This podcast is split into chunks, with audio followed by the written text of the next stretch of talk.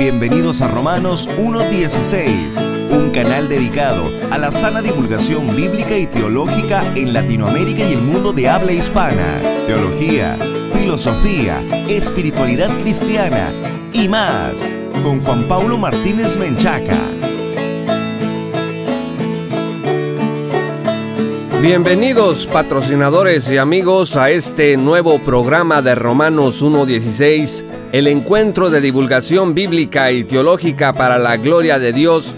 Muchas gracias y fraternales saludos a toda nuestra amable audiencia a través de la radio e internet, nuestra audiencia en los Estados Unidos, en todas las tierras latinoamericanas, así como también en varias partes de Europa. Este es el tercer mensaje de la serie, tres preguntas clave en el camino de la fe, y hoy vamos a concluir esta serie que empezó con la pregunta ¿qué es el Evangelio? y luego continuó con la pregunta ¿qué es la santidad? Vamos a concluir con la tercera pregunta clave en el camino de la fe que es ¿Qué son los dones espirituales? Si usted no ha escuchado los otros dos programas de esta serie, lo invito a que nos visite en www.jpaulomartinez.com para que acceda a este material de forma gratuita. Recuerde que también puede visitarnos en www.patreon.com diagonal Martínez y unirse como patrocinador para acceder a recursos exclusivos y permanecer hombro con hombro con nosotros en esta tarea de divulgación bíblica y teológica para la sola gloria de Dios. Para responder a esta tercer pregunta clave en el camino de la fe, ¿qué son los dones espirituales? Vamos a abrir nuestras Biblias, amables oyentes, en el capítulo 12 de Primera a Corintios, y vamos a comenzar leyendo los versículos 1 al 6. Primera Corintios 12, versículos 1 al 6, dice lo siguiente. No quiero, hermanos, que ignoréis acerca de los dones espirituales. Sabéis que cuando erais gentiles, se os extraviaba llevándoos como se os llevaba a los ídolos mudos. Por tanto, os hago saber que nadie que hable por el Espíritu de Dios llama anatema a Jesús, y nadie puede llamar a Jesús Señor, sino por el Espíritu Santo. Ahora bien, hay diversidad de dones, pero el Espíritu es el mismo. Y hay diversidad de ministerios, pero el Señor es el mismo. Y hay diversidad de operaciones, pero Dios, que hace todas las cosas en todos, es el mismo. Y ven ustedes lo que dice el versículo 7 pero a cada uno le es dada la manifestación del Espíritu para provecho. Una vez que conocemos íntimamente a Jesús, estimados amigos, a través de su santo Evangelio, y una vez que iniciamos en el camino de la santidad, nos damos cuenta de que Dios nos ha llamado a una vida de servicio. El servicio, amigos, en la escritura a menudo se define como rendir culto. La treu quiere decir ministrar, participar en el servicio sagrado, adorar a Dios, entre otros. La treu es la palabra griega que se traduce como ministrar o servir, entre otros. Fíjense que según Bruce Metzger, esta palabra aparece 21 veces en total en el Nuevo Testamento, siendo el libro de Hebreos en donde más ocasiones está, seis veces para ser precisos. Por ejemplo, fíjense lo que dice Hebreos 8, versículo 5, los cuales sirven a lo que es figura y sombra de las cosas celestiales, como se le advirtió a Moisés cuando iba a erigir el tabernáculo diciéndole, mira, haz todas las cosas conforme al modelo que se te ha mostrado en el monte. Lo que aquí dice es que los sacerdotes sirven a lo que es figura y sombra de las cosas celestiales. Los sacerdotes, la treusin, sirven. Fíjense además lo que dice Hebreos 9 versículo 14 cuanto más la sangre de Cristo, el cual mediante el Espíritu Eterno se ofreció a sí mismo sin mancha a Dios, limpiará vuestras conciencias de obras muertas para que sirváis la treuein theosonti, para que sirváis al Dios vivo. En esta parte nos dice que la sangre de Cristo nos va a limpiar para que sirvamos a Dios, para que hagamos la treu para Dios. Es decir, somos salvados para servir. Porque cuando Dios nos salva, nos capacita para ministrar a otros, para ministrar delante de Él por medio de su Espíritu. Y regresando a 1 Corintios, capítulo 12, vean lo que dice el versículo 2. Sabéis que cuando erais gentiles, se os extraviaba llevándoos como se os llevaba a los ídolos mudos. Esto quiere decir, estimados amigos, que antes de conocer a Cristo nosotros ya hacíamos un latreu, ya servíamos. La pregunta es, ¿a quién servíamos antes? Bueno, servíamos a los ídolos. A veces la gente se declara atea o se declara agnóstica o escéptica cuando en realidad están ya prestando un servicio a los ídolos. Y los ídolos pues pueden ser muchas cosas. Puede ser una ideología, puede ser el dinero, puede ser otras personas o personajes y una infinidad de cosas. En general, un ídolo termina siendo aquel que ocupa el lugar de Dios en tu vida. Primera Corintios 12, versículo 3 dice, Por tanto, os hago saber que nadie que hable por el Espíritu de Dios llama anatema a Jesús, y nadie puede llamar a Jesús Señor, sino por el Espíritu Santo. Quiere decir que después de haber servido a los ídolos consciente o inconscientemente, ahora servimos a Jesús, quien es nuestro Señor por el Espíritu Santo. Los versículos 4 al 6 dicen que hay diversidad de dones ministerios y operaciones, pero hay un solo Señor, un solo Dios y un solo Espíritu. Y fíjense que aquí hay una declaración trinitaria muy hermosa en relación a los dones espirituales. Dice la escritura, el Espíritu es el mismo, el Señor es el mismo y Dios es el mismo. El versículo 7 dice que a cada uno le es dada manifestación del Espíritu para provecho. ¿Qué quiere decir esto? Que esa manifestación del Espíritu te es dada para servir a los demás. Es decir, ningún cristiano, mis amados amigos, es inútil en la obra del ministerio. Por definición, el cristiano es un servidor, un ministrador de Dios en su familia, en su sociedad, en su iglesia. Ahora surge la pregunta acerca de cuáles son estos dones espirituales. Por ejemplo, de los versículos 7 al 10 se habla de la manifestación del Espíritu a través de dones de sabiduría, a través de dones de palabra de ciencia, a través de dones de fe, de sanidades, de interpretación de lenguas, etc. MacArthur y Myway, en su extraordinaria teología, hacen notar que en el Nuevo Testamento se registran al menos siete listas de dones, ninguna de las cuales es igual a la otra, y por ello se pueden considerar representativas y no exhaustivas. O sea, que cuando nosotros leemos una lista de dones en la Biblia, esta lista puede ser más grande, porque estos dones de Dios se dan conforme a su santa voluntad, de acuerdo con lo que Dios mismo quiere que sea manifestado en el cristiano para bendición de la iglesia y de la sociedad. Dios nos da para servir estos dones o carismas, un carisma o don es algo que Dios nos regala sin merecerlo, por su sola gracia, con el propósito, ni más ni menos, que de edificar a la iglesia y cumplir la gran comisión. Vean ustedes Mateo 28 versículos 19 al 20. Dios da una orden en donde dice vayan y hagan discípulos a todas las naciones, enséñenle todo lo que yo les he enseñado a ustedes.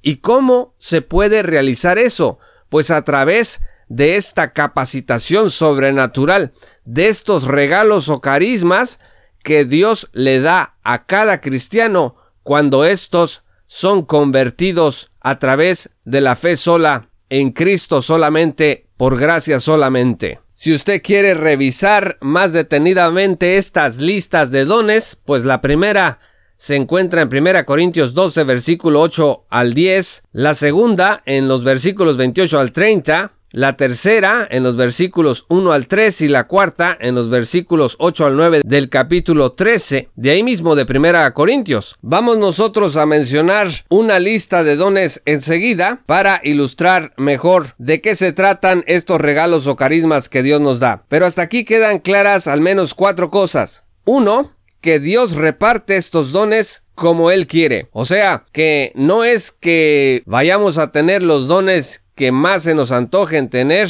Yo recuerdo cuando recién conocí el Evangelio, yo le decía a Dios, Señor, yo quiero tener este don, dame por favor este don, esto es lo que me gustaría hacer para ti. La realidad es que Dios da conforme Él quiere, de acuerdo a la necesidad que Él observa en su iglesia. No nos podemos inventar dones como a veces ocurre el día de hoy entre algunas personas. Número dos, los dones son permanentes e irrevocables. Vean ustedes lo que dice el versículo 29 del capítulo 11 del libro de Romanos. Romanos 11, 29 dice, porque irrevocables son los dones y el llamamiento de Dios. Una vez que usted viene a la fe y Dios le regala este don o este carisma para servir a la iglesia, para ministrar en el cuerpo de Cristo, pues esto no se puede revocar no hay hombre alguno que pueda cancelar o quitarle, arrebatarle, arrancarle ese don que Dios le ha dado. Por supuesto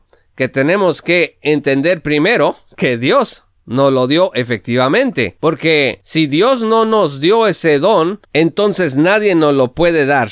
Bueno, hay diferentes maneras de evidenciar que Dios le ha dado un don, un carisma especial a usted. Y eso tiene que ver con el discernimiento cristiano. El discipulado cristiano nos puede ayudar muchísimo a comprender, a poder pulir ese don o ese regalo que Dios nos ha dado. Número 3. Todos los cristianos tienen dones y pueden tener más de uno. El apóstol Pablo, por ejemplo, tenía el don del apostolado y aparte tenía el don de la enseñanza, tenía el don de la exhortación y del discernimiento espiritual, entre otros, de los cuales vamos a hablar enseguida.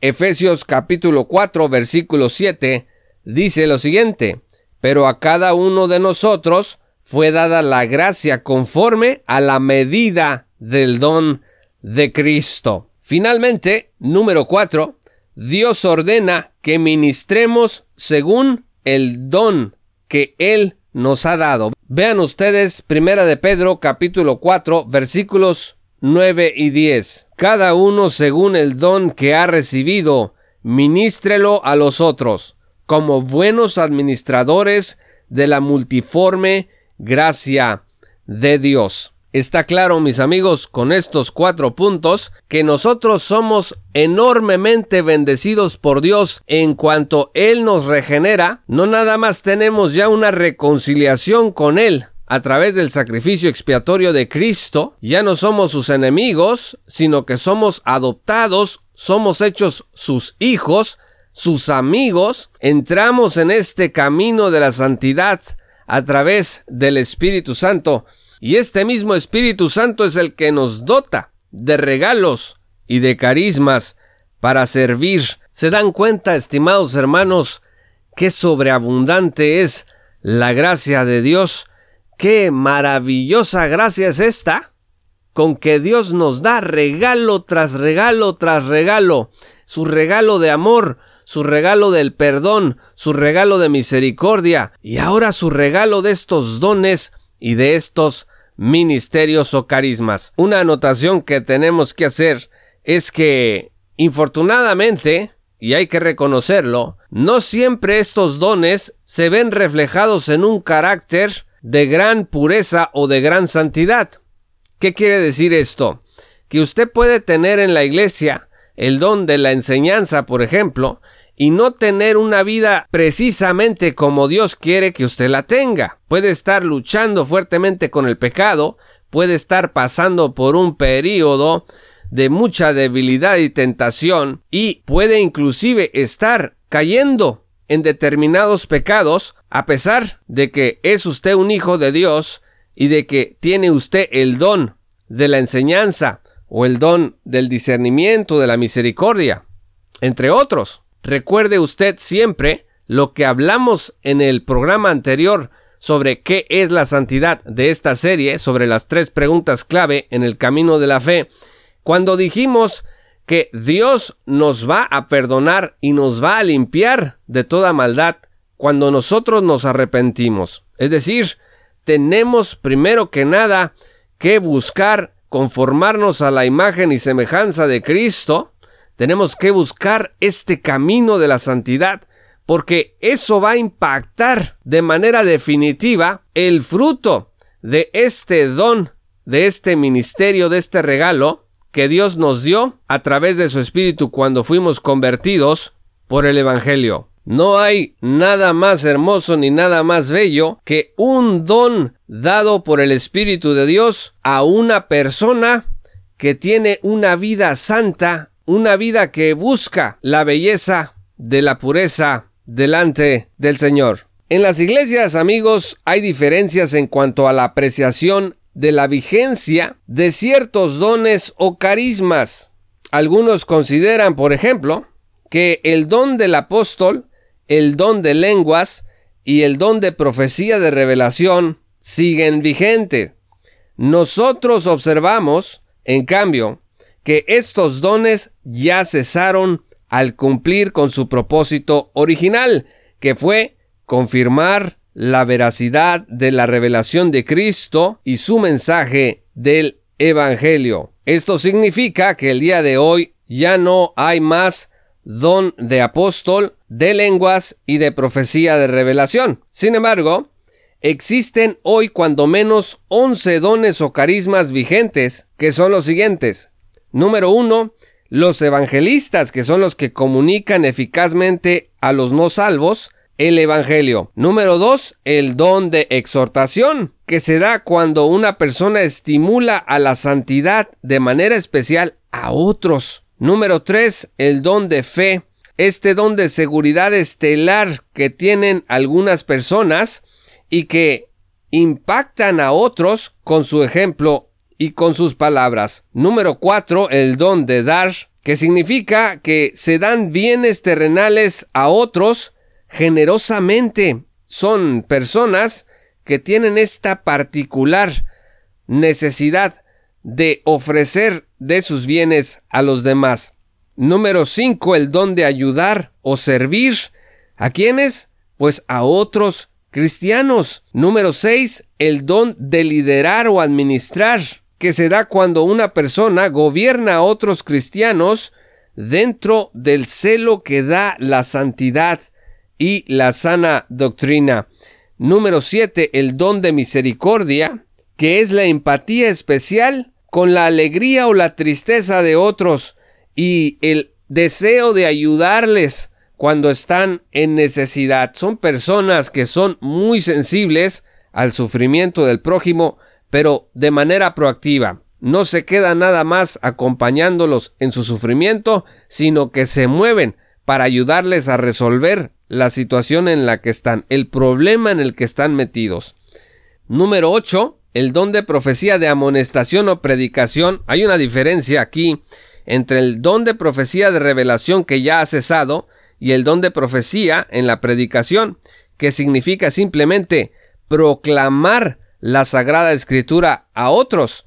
El don de profecía de revelación es cuando al inicio de la iglesia Dios le daba a ciertas personas el don de recibir sueños o palabras directamente de parte de Dios para la iglesia. Ahora nosotros tenemos la palabra suficiente de Dios en las sagradas escrituras. Número 10. El don de discernimiento espiritual que se da cuando una persona es especialmente capaz de detectar el error y el engaño doctrinal y religioso y exponerlo para advertir a la iglesia y prepararla para no caer en esos errores o en esas mentiras. Y número 11, el don de enseñanza, que se da cuando una persona está muy capacitada para interpretar, para aplicar y para explicar la Biblia a los cristianos. Primera de Pedro 2, versículo 5 dice, Vosotros también, como piedras vivas,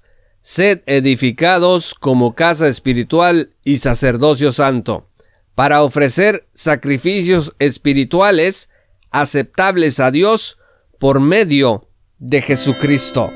Dios, amigos, nos ha dado dones para servir a los demás espiritualmente. Y aquí el apóstol nos llama sacerdocio santo, casa espiritual, piedras vivas. Dice que seamos edificados, que ofrezcamos sacrificios espirituales aceptables a Dios por medio de Jesucristo. Recordemos, estimados amigos, que Dios nos salvó con el propósito de servir.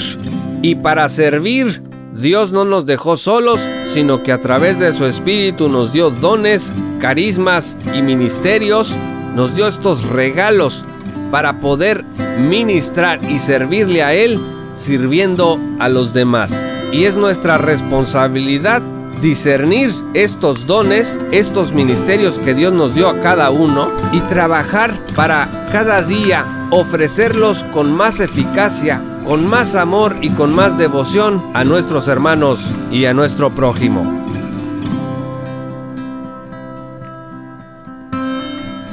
Muchas gracias a los amigos y a los patrocinadores por escuchar este programa. Si aún no eres patrocinador, te invito a que te unas en www.patreon.com diagonal J. Paulo Martínez para que accedas a recursos exclusivos y estés hombro con hombro con nosotros en esta tarea de divulgación bíblica y teológica. Para la sola gloria de Dios, recuerda que puedes descargar esta serie completa, estos tres mensajes de la serie 3 preguntas clave en el camino de la fe en nuestro sitio web oficial. Yo soy Juan Pablo Martínez. Muchas gracias y hasta pronto. Esto fue Romanos 1.16 con Juan Pablo Martínez Menchaca. Únete como patrocinador y apoya la sana divulgación bíblica y teológica en América Latina.